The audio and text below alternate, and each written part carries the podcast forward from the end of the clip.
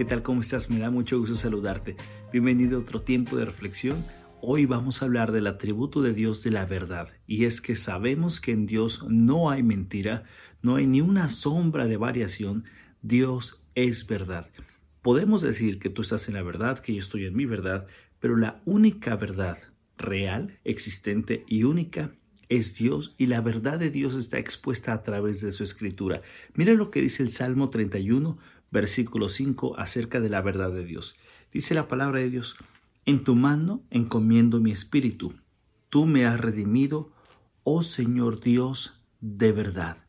Quiere decir que lo que Dios dice, lo hace, lo cumple, lo hemos visto a lo largo de los atributos de Dios, pero esto es algo significativo, porque muchas veces pensamos en teorías, en ideas, en experiencias, y lo único que debemos de pensar cuando hablamos acerca de Dios y todo lo que en Él rodea es acerca de lo que está en su escritura, quedó plasmado y es verdad. Mira lo que dice el libro de Romanos en el capítulo número 3, versículo 4. ¿Ok? Vamos a Romanos, capítulo número 3, versículo 4, que habla acerca de la misma verdad.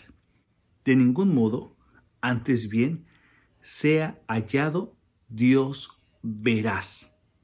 Dios es veraz. Dios no tiene fake news. Dios es veraz. Lo que Dios dice en su palabra lo cumple, lo hace, lo promete, lo dice.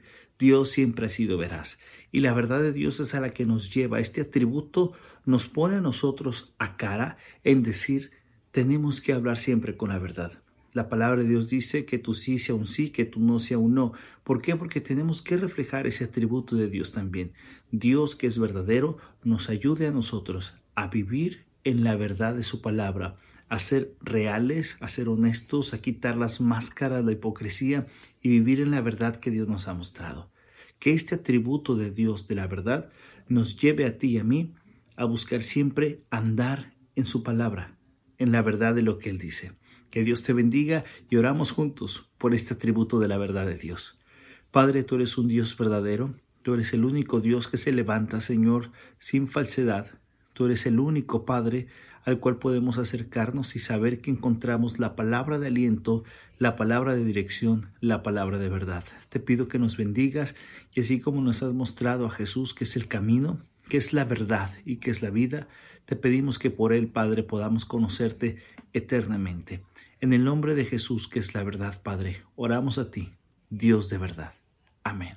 Que Dios te bendiga. Bendiciones.